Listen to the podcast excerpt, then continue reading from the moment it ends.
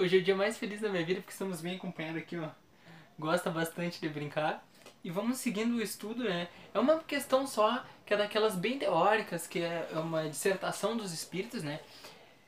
Fala sobre as sensações dos espíritos, né? 257. É, é uma afirmação, né? Bem, bem longa, são várias páginas, né? O corpo é o instrumento da dor.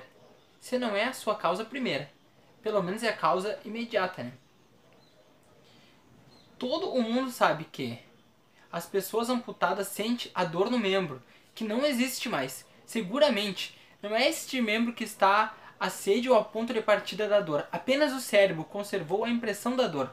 Pode-se crer que há algumas coisas com analogia do sofrimento do perispírito, né? que ele sente a dor, o perispírito, que desempenha um papel muito importante nos fenômenos dos espíritas. Né? O perispírito é o laço que une o espírito à matéria do corpo, sendo tirado do meio ambiente do fluido universal. O espírito não diz que sofre mais da cabeça do que dos pés. É preciso, de resto, não confundir as sensações do perispírito, que se tornou independente com as sensações né, do corpo. Liberto do corpo, o espírito pode sofrer mais esse sofrimento. Não é corporal.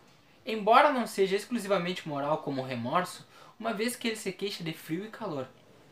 Né, os espíritos, né, eles mantêm algumas dessas sensações, muitos espíritos, né, como eu disse, sempre digo, alguns vícios, talvez todos, eles têm uma origem psicológica. Que nem, quantas eu sempre dou esse exemplo porque é o que a gente pensa, hoje eu chego às 6 horas, não, não tô com fome, mas eu vou comer porque é o hábito. A gente tem hábito, tem muitas coisas. Quando você chega lá, imagina, você não vai dormir, não vai comer, não vai sua, psicologicamente você não está preparado para isso, porque vamos fazer quantos dias a gente dorme durante nossa vida? Digamos que a, a média de vida dos brasileiros está em 70 e poucos anos, né? Imagina quantos e quantas refeições a gente faz no dia, então são hábitos, hábitos, hábitos que não vão se mudar assim. E aí você pensa, ah, o espírito tem necessidade de comer, ele tem necessidade, né? Ele sente frio. É que ele está tão habituado com aquilo, né? É uma coisa mais psicológica do que necessariamente, né? Uma questão é, corporal. Esse envoltório, né, tirado do meio ambiente, varia de acordo com a natureza dos mundos, passando de um mundo ao outro. Os espíritos trocam o envoltório como trocam de roupa ao passar no inverno, né? Aí, o que que, eu, que, que eu falar aqui? Esse ponto é interessante porque a gente tem espiritualistas, espíritas, não espíritas, principalmente ligado à questão de projeciologia, budistas, né, hinduístas, que falam sobre um, campo, um corpo mental, né, que eles têm outras variações. O, nós aqui no Espiritismo, o Allan Kardec, né, os espíritos sempre afirmam que o, o perispírito ele não é o mais puro. Há muitas diferenças, muitos né, corpos mais sutis. Né, e aí a gente vai pensando, esse corpo mental que os orientais falam tem totalmente né, é, base e lógica com que a gente estuda aqui, né? Que o corpo mental, eles dizem, a gente teria nosso corpo aqui físico. Aí teria o corpo que eles chamam corpo astral, que aqui a gente chama de perispírito, que seria tipo um vaporzinho, assim, a gente aqui ó, na Terra já não enxerga os espíritos, a maioria, né, porque eles são bem, bem assim, ó, a textura deles é, é muito fina, assim, não, não se enxerga, eles estão em outra sintonia o campo mental seria muito mais. Nem os espíritos conseguem enxergar aqueles espíritos porque eles já são utilizados muito mais, entendeu? E a gente sabe que a evolução vai indo muito grande. Então tem totalmente consonância com o que a gente está estudando aqui, ó. Os espíritos mais elevados, quando vêm nos visitar, o espírito está falando, quando os espíritos mais elevados que os próprios espíritos vêm nos visitar, revestem do nosso perispírito terrestre e então as suas percepções operam como, a denus, como as, os espíritos vulgares.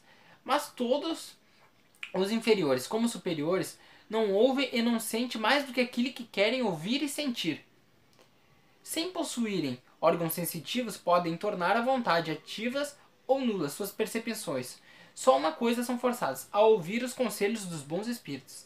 A visão é sempre ativa, mas eles podem reciprocamente tornar-se invisíveis uns aos outros, segundo a categoria que ocupem. Pode ocultar-se dos que são inferiores, mas não podem dos que lhes são superiores, né? Então é como assim, Deus sempre vai ver tudo, Deus está no topo da pirâmide, né? E como eu sempre digo, Deus, a, a gente não consegue enxergar Deus porque a gente ainda é muito inferior, né? Que Jesus Cristo demorou 500, outros dizem que demorou mil anos para conseguir reencarnar. Aí você pensa, não, não é só reencarnar. Mas não tudo tem uma lógica. Jesus Cristo, como né, o espírito mais puro que pisou na Terra, ele tava num grau assim, ó, muito grande. E ele tem que vir descendo. E aí ele tem que vir se adaptando. Não é simplesmente ele vem aqui já, já, já reencarna.